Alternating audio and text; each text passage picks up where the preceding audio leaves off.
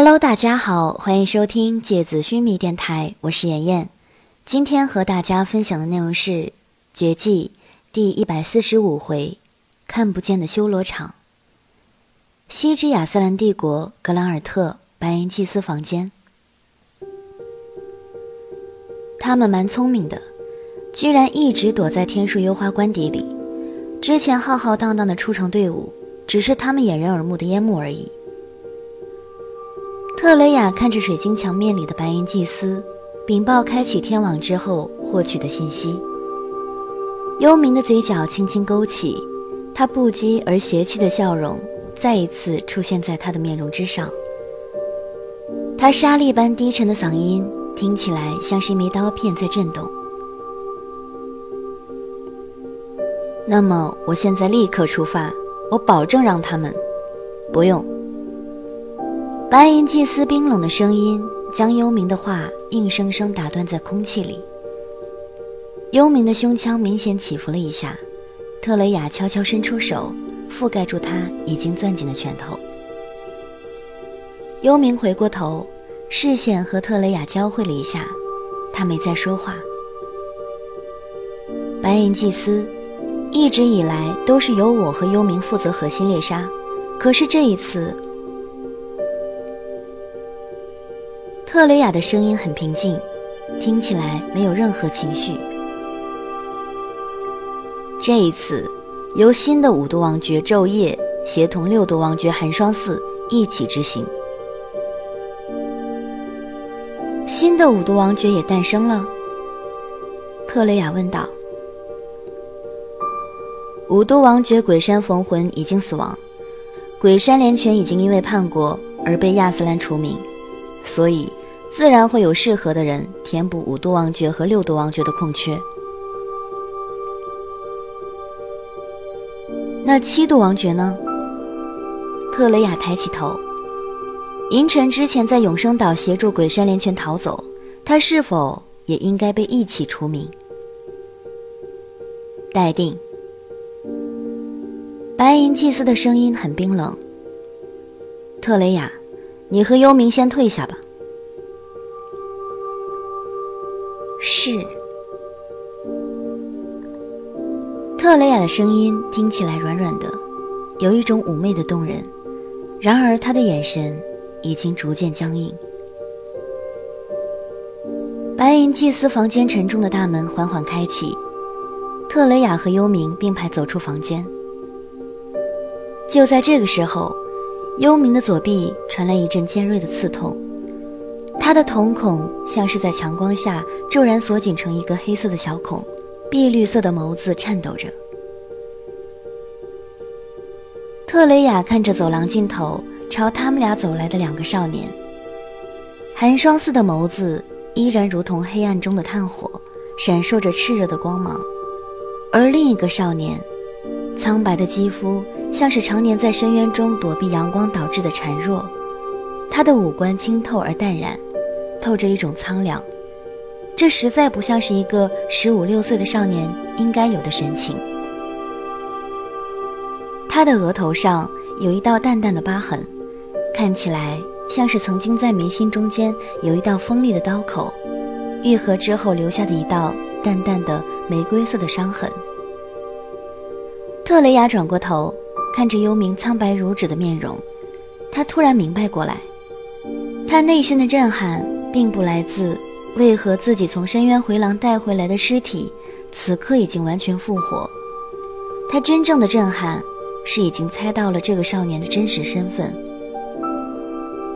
就在他看到幽冥下意识抬起手抚摸左臂的时候，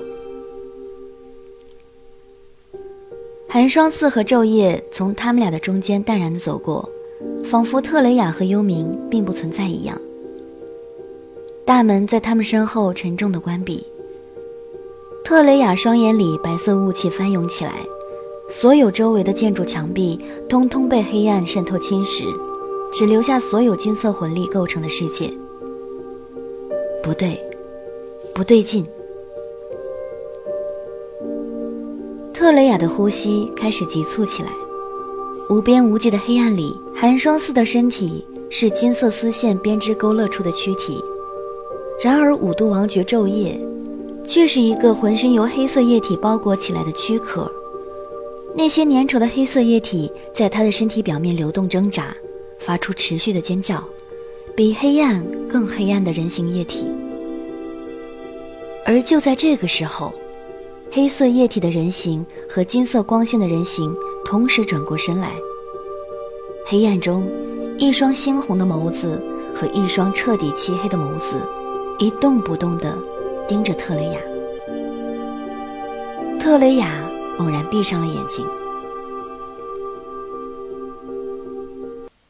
西之亚斯兰隐山宫，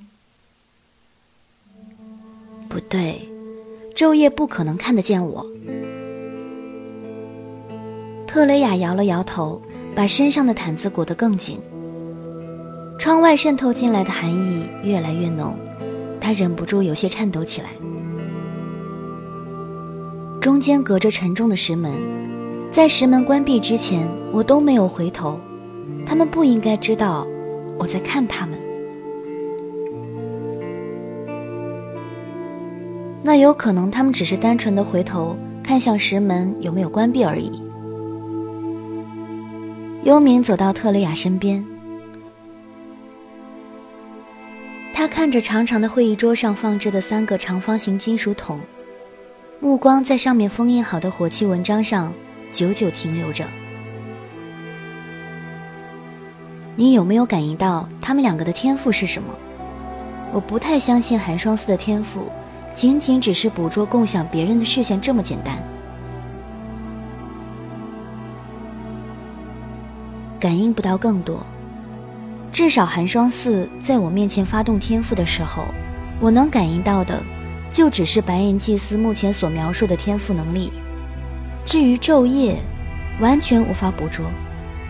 它的构成甚至已经有点违背了这个世界的魂力法则。我们所有人的魂力基础。都来源于黄金魂物，然而，他的力量却像是来源于他包裹全身的黑色液体。特雷雅的脸色看起来不太好，拿过手上的红酒杯，饮了一大口。他苍白的面容看起来稍微有了些血色，而且，就算寒霜寺的天赋就是捕捉猎取视线。这个天赋也不简单，甚至对某些人来说，是极其可怕的天赋。对某些人，什么意思？幽冥皱起眉头。某些人，指的就是我。特雷雅调整了一下呼吸，声音有些沙哑。他的天赋看起来简单，但是有三个最关键的要素我们还不知道，这将决定他就是如同白银祭司所说实力排名六度，还是只是白银祭司用低位王爵掩盖下的一个秘密武器。第一个要素就是他的天赋能够承载的视线获取上限，能够同时连接共享十个人和一万个人是有区别的，会直接产生质的飞跃。第二，就是他的天赋对别人进行视线捕捉之后，是需要持续消耗魂力来维持，还是一旦触发就永久存续？如果捕捉视线之后需要持续消耗魂力来维持视线的共享，那并不可怕，顶多也就有点类似我的天赋衍生出的追踪线的能力，一旦切断就必须再次捕获视线，但是。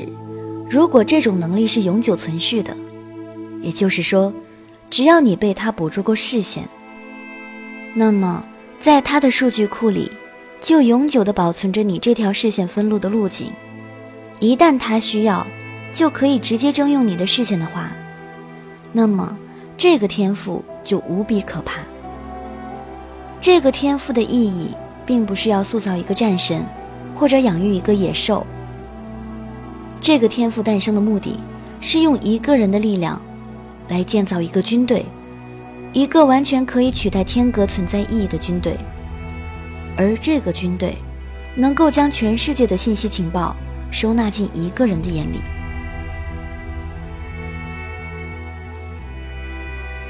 幽冥看着特雷雅，他终于明白他内心的不安和恐惧。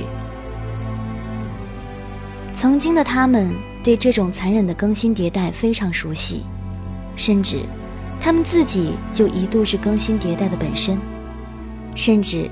在最新一代侵蚀者神医霓虹出现的时候，他们近距离的从生死线上擦身而过。他们靠着顽强的意志和能力，证明了自己依然值得存活的价值。他们对这种残酷的修罗场并不陌生，只是这一次，这一次的杀戮战场无形无色，不知道什么时候已经启动，也不知道什么时候才会结束。而一旦结束，一定是有人被成功取代。亚斯兰剩下的王爵和使徒已经不多了。白银祭司说的没错，寒霜寺的天赋和我并不一样。他不是像我，他是像整个天阁。特雷雅看着窗外翻涌的乌云。风把他发髻上的一些发丝吹落下来，贴在他的脸颊上。你刚刚说三个要素，那第三个是什么？幽冥抬起手，轻轻地将散落的头发别到他的耳后。第三个要素，就是他那双红色瞳孔。是不是只能捕获视线那么简单？如果他的天赋……还能捕获别的东西，比如魂力。捕魂之眼。幽冥的喉结上下滚动了一下。对，别忘了，这才是他的天赋真正的名字。特雷雅和幽冥站在隐山宫户外的宽阔平台上，三条身披金属铠甲的沼泽翼龙。正在平台上不同的嘶吼，三个蒙着面纱的女使者翻身骑上了龙背。他们回过头看着特雷雅，目光里有一种沉甸甸的光泽。他们的背上，那三个被火漆纹章封好的金属桶，已经斜斜的绑好。翼龙扇动宽大的羽翼，朝三个不同的方向振翅飞去。他们穿过低压的乌云。消失在电闪雷鸣的天际，你有把握吗？没有，但总比等死要好。也许，这会是我们最后救命的筹码。有一场疯狂的盛宴即将开始了。你闻到风暴里那股潮湿阴冷的血腥气味了吗？好了，今天的节目到这里就要结束了，大家晚安。